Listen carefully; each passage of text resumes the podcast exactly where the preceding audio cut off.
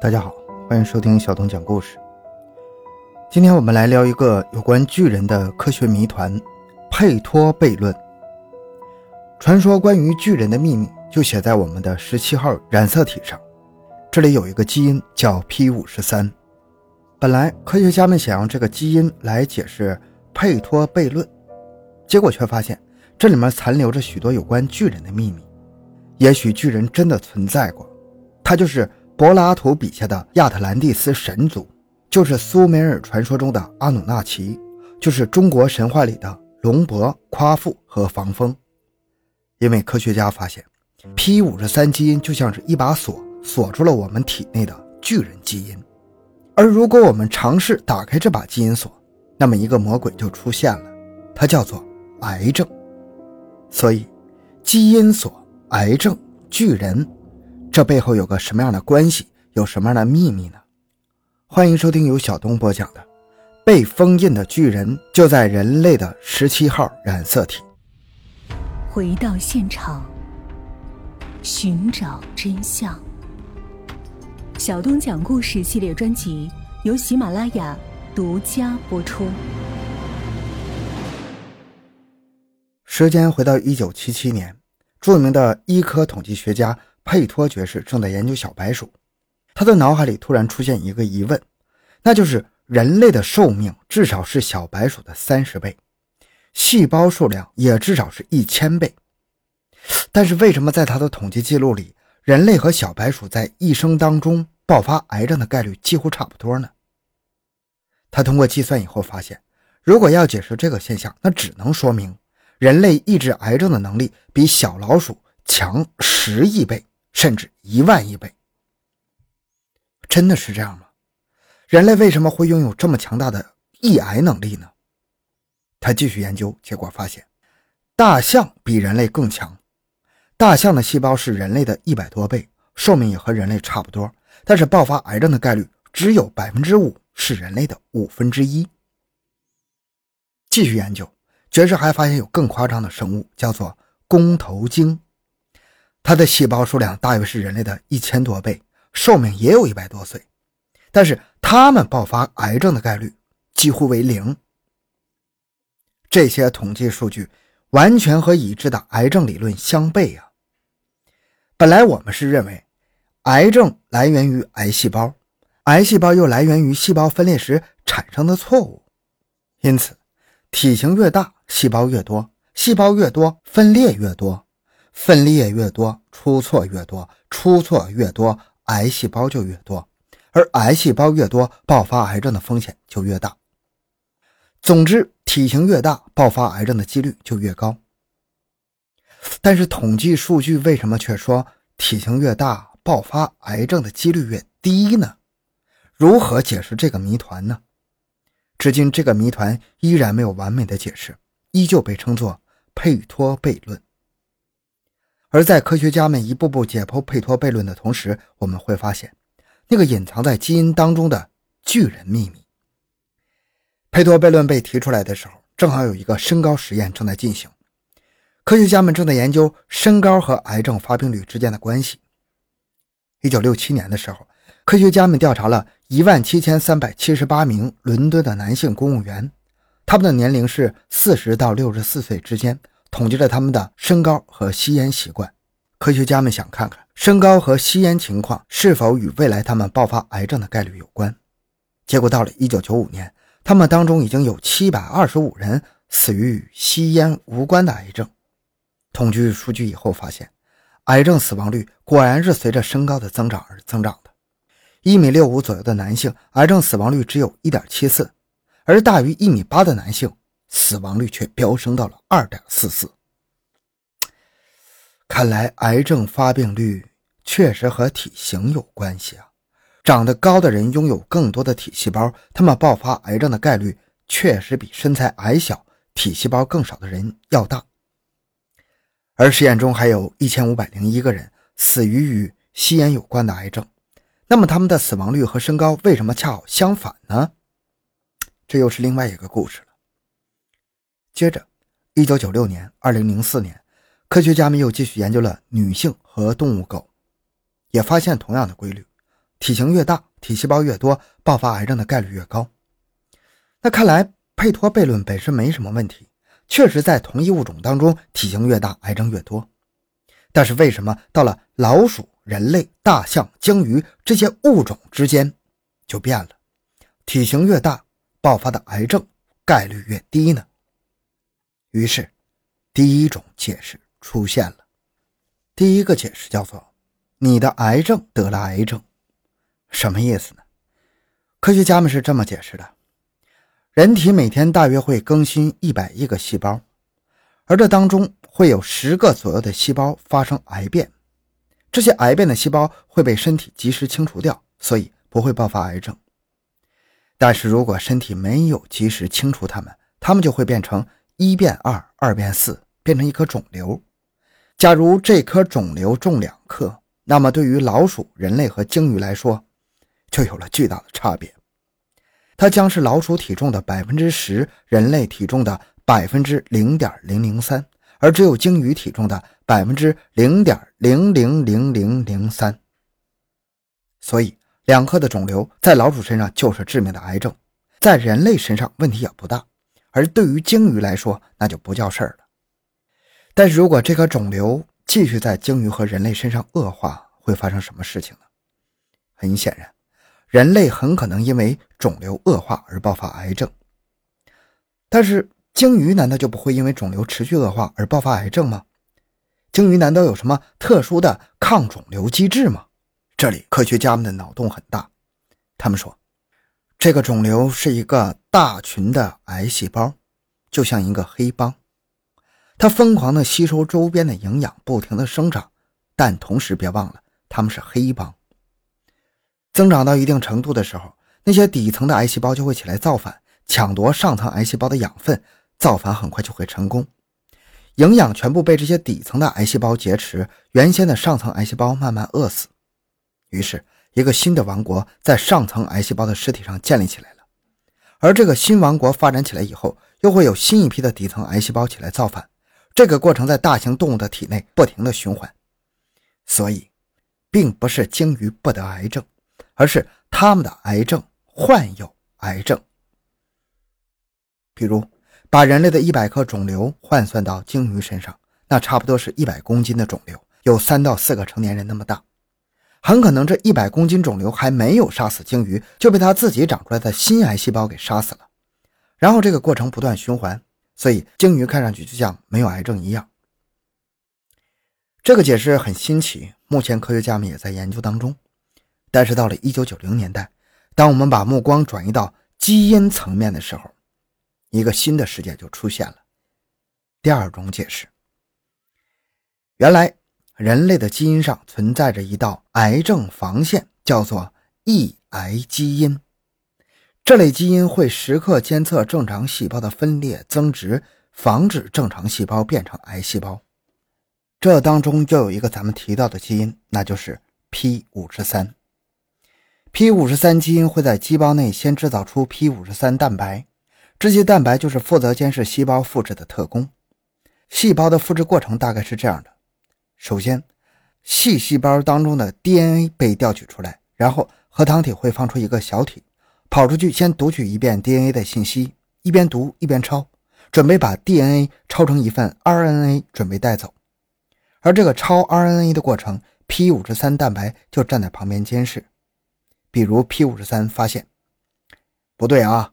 DNA 这里损伤了，写错了，你不能这么抄啊！DNA 修复蛋白，你过来看一下，修复一下。核糖小体，你先等着，等它修复好了，你再继续抄。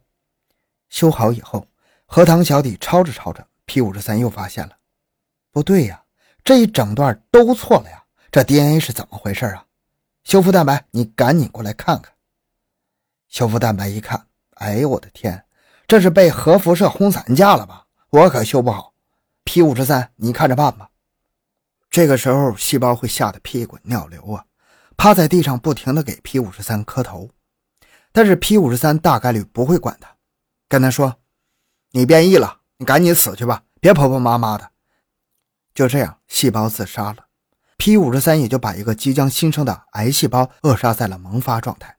所以，P 五十三在抑制癌症上非常重要。但是大家发现一个问题没有？那就是 P 五十三也是从 DNA 当中造出来的。那如果 P 五十三基因坏了，那谁又来监视 P 五十三呢？果然，调查以后发现，人类的所有基因当中，P 五三只有一个拷贝，而大象体内有二十个 P 五三的拷贝。那也就是说，在大象体内，除非二十个拷贝同时都坏了，P 五三蛋白才会失效；而人体内，那只有一个，坏了就坏了。所以，这就是人类比大象更容易爆发癌症的真正原因吗？继续深入调查基因。科学家们又发现了一个更大的秘密，叫僵尸基因。原来，人体内还有一个叫做 LIF 六的死基因。死基因也就是本来有作用，但是后来不知道为什么，就像被人上了锁一样，突然失效的基因。而在大象体内，这个 LIF 六却能从死基因变成一个死而复生的僵尸基因。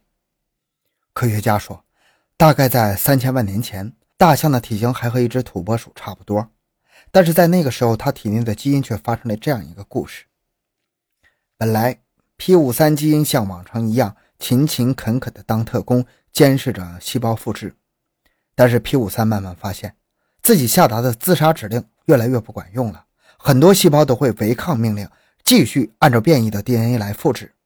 这就导致了他们很多都黑化成了无限增殖的癌细胞。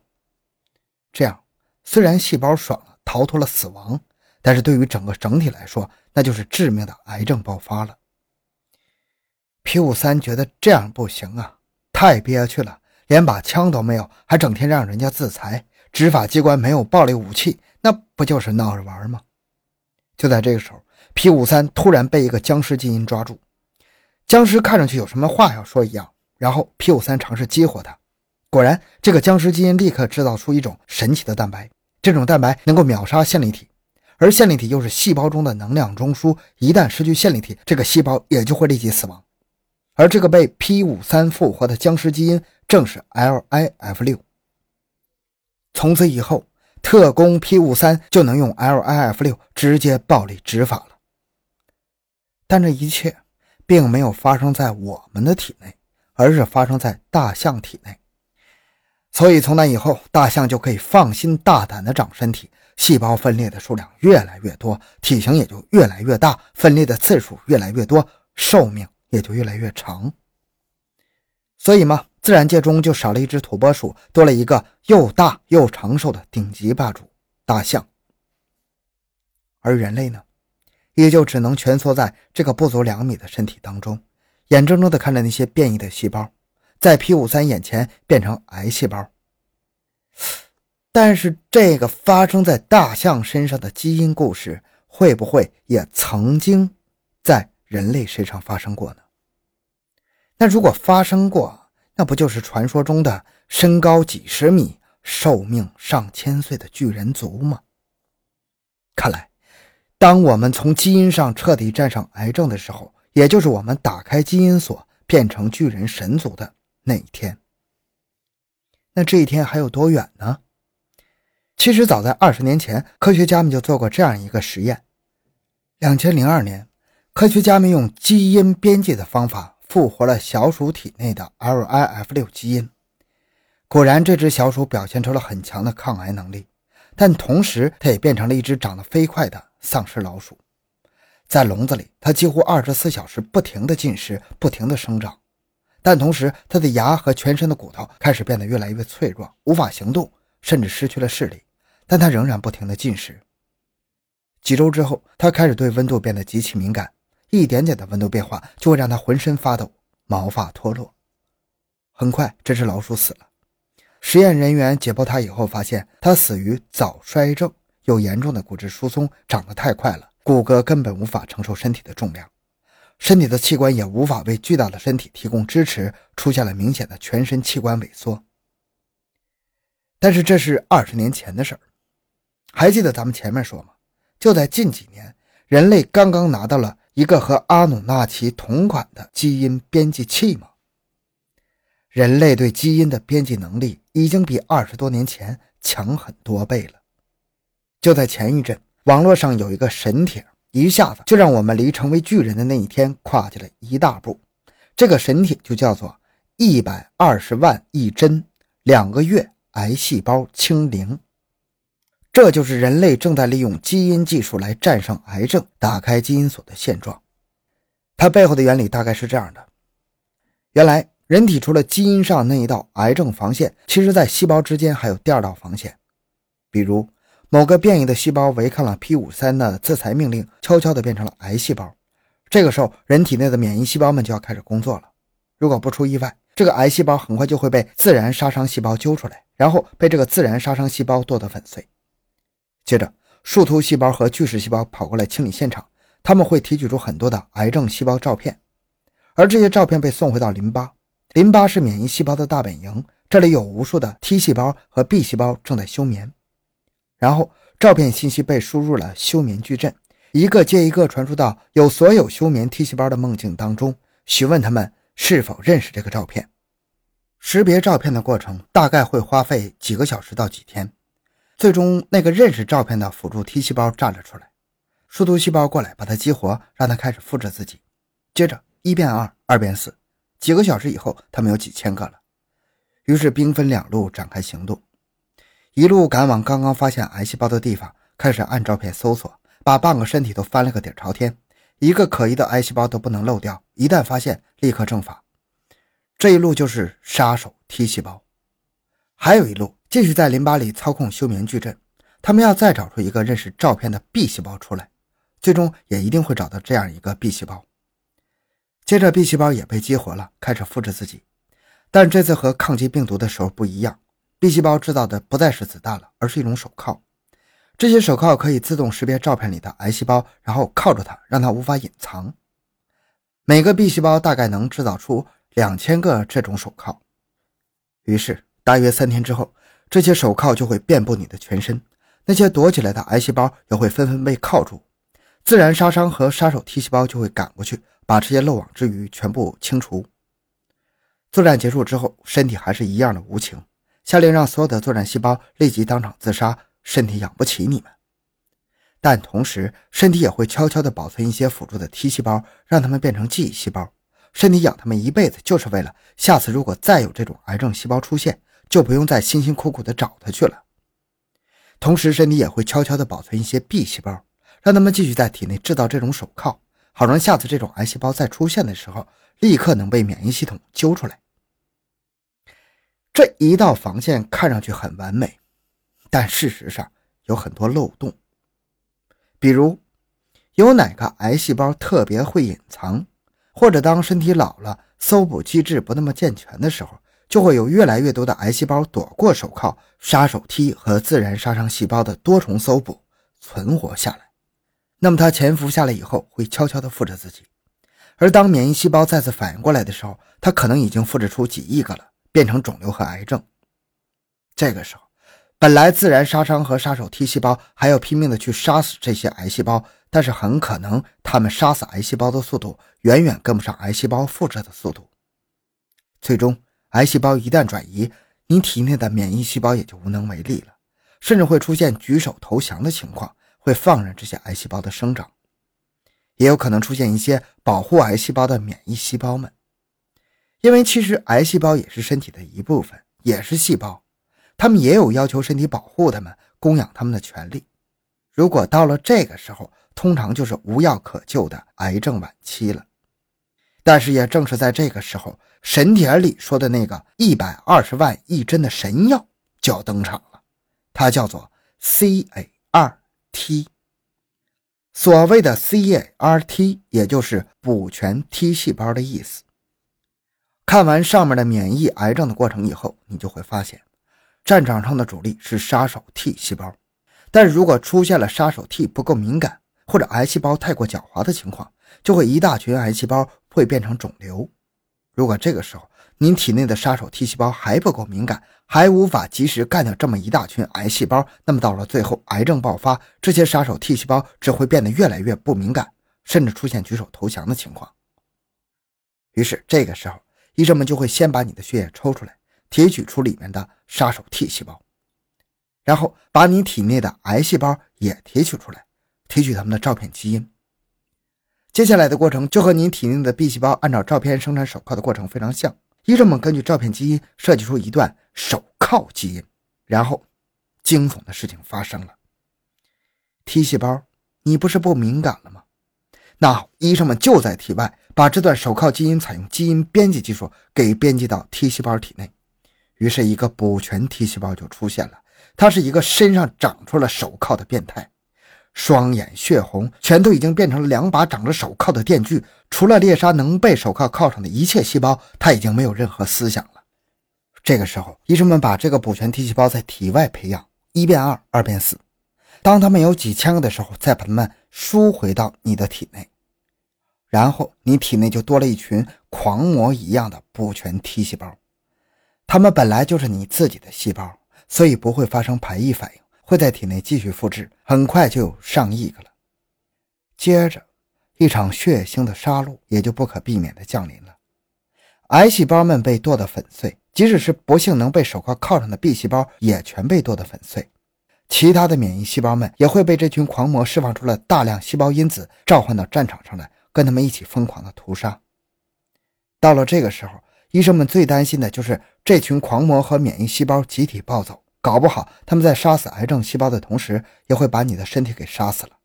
这个误杀身体的过程叫做细胞因子风暴。医生会开始时刻监视你这些体内的细胞的因子水平，不断的往你体内注射欺骗大脑的载体和抑制免疫细胞的抗组胺，来防止免疫细胞们杀死身体。终于熬过了最危险的十四天，体内的战斗平息了，你也扛过了被细胞因子风暴杀死的危险。但这个时候，医生们又会发现，这群狂魔还会引发神经中毒。一旦神经中毒，大脑就会丧失语言的能力，接着就各种知觉开始变得迟钝，不知道冷热，也不知道疼痛，身体在无休止的舞蹈、傻笑和癫痫当中死去。这种神经毒性非常可怕，原理未知。目前已报道的是一个神经中毒病例，竟然发生在注射 CAR-T 的一百二十二天以后。除了细胞因子风暴和神经毒性，这种补全 T 细胞的疗法目前也只能用于治疗白血病和淋巴癌这类和血液有关的癌症，对内脏上的实体癌症并没有太大效果。回到巨人基因的故事，我们会发现，1977年我们发现了佩托悖论，二十年后，1990年代，我们通过佩托悖论找到了隐藏在基因里的巨人秘密，再到刚刚过去的2010年，这又是二十年。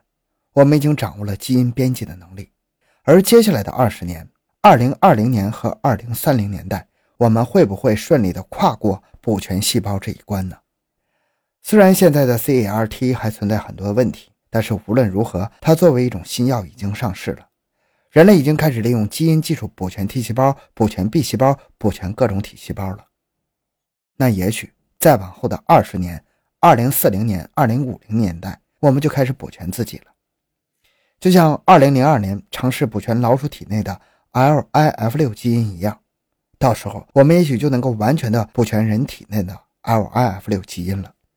这样也就顺便打开了那把连通着癌症与巨人的基因锁。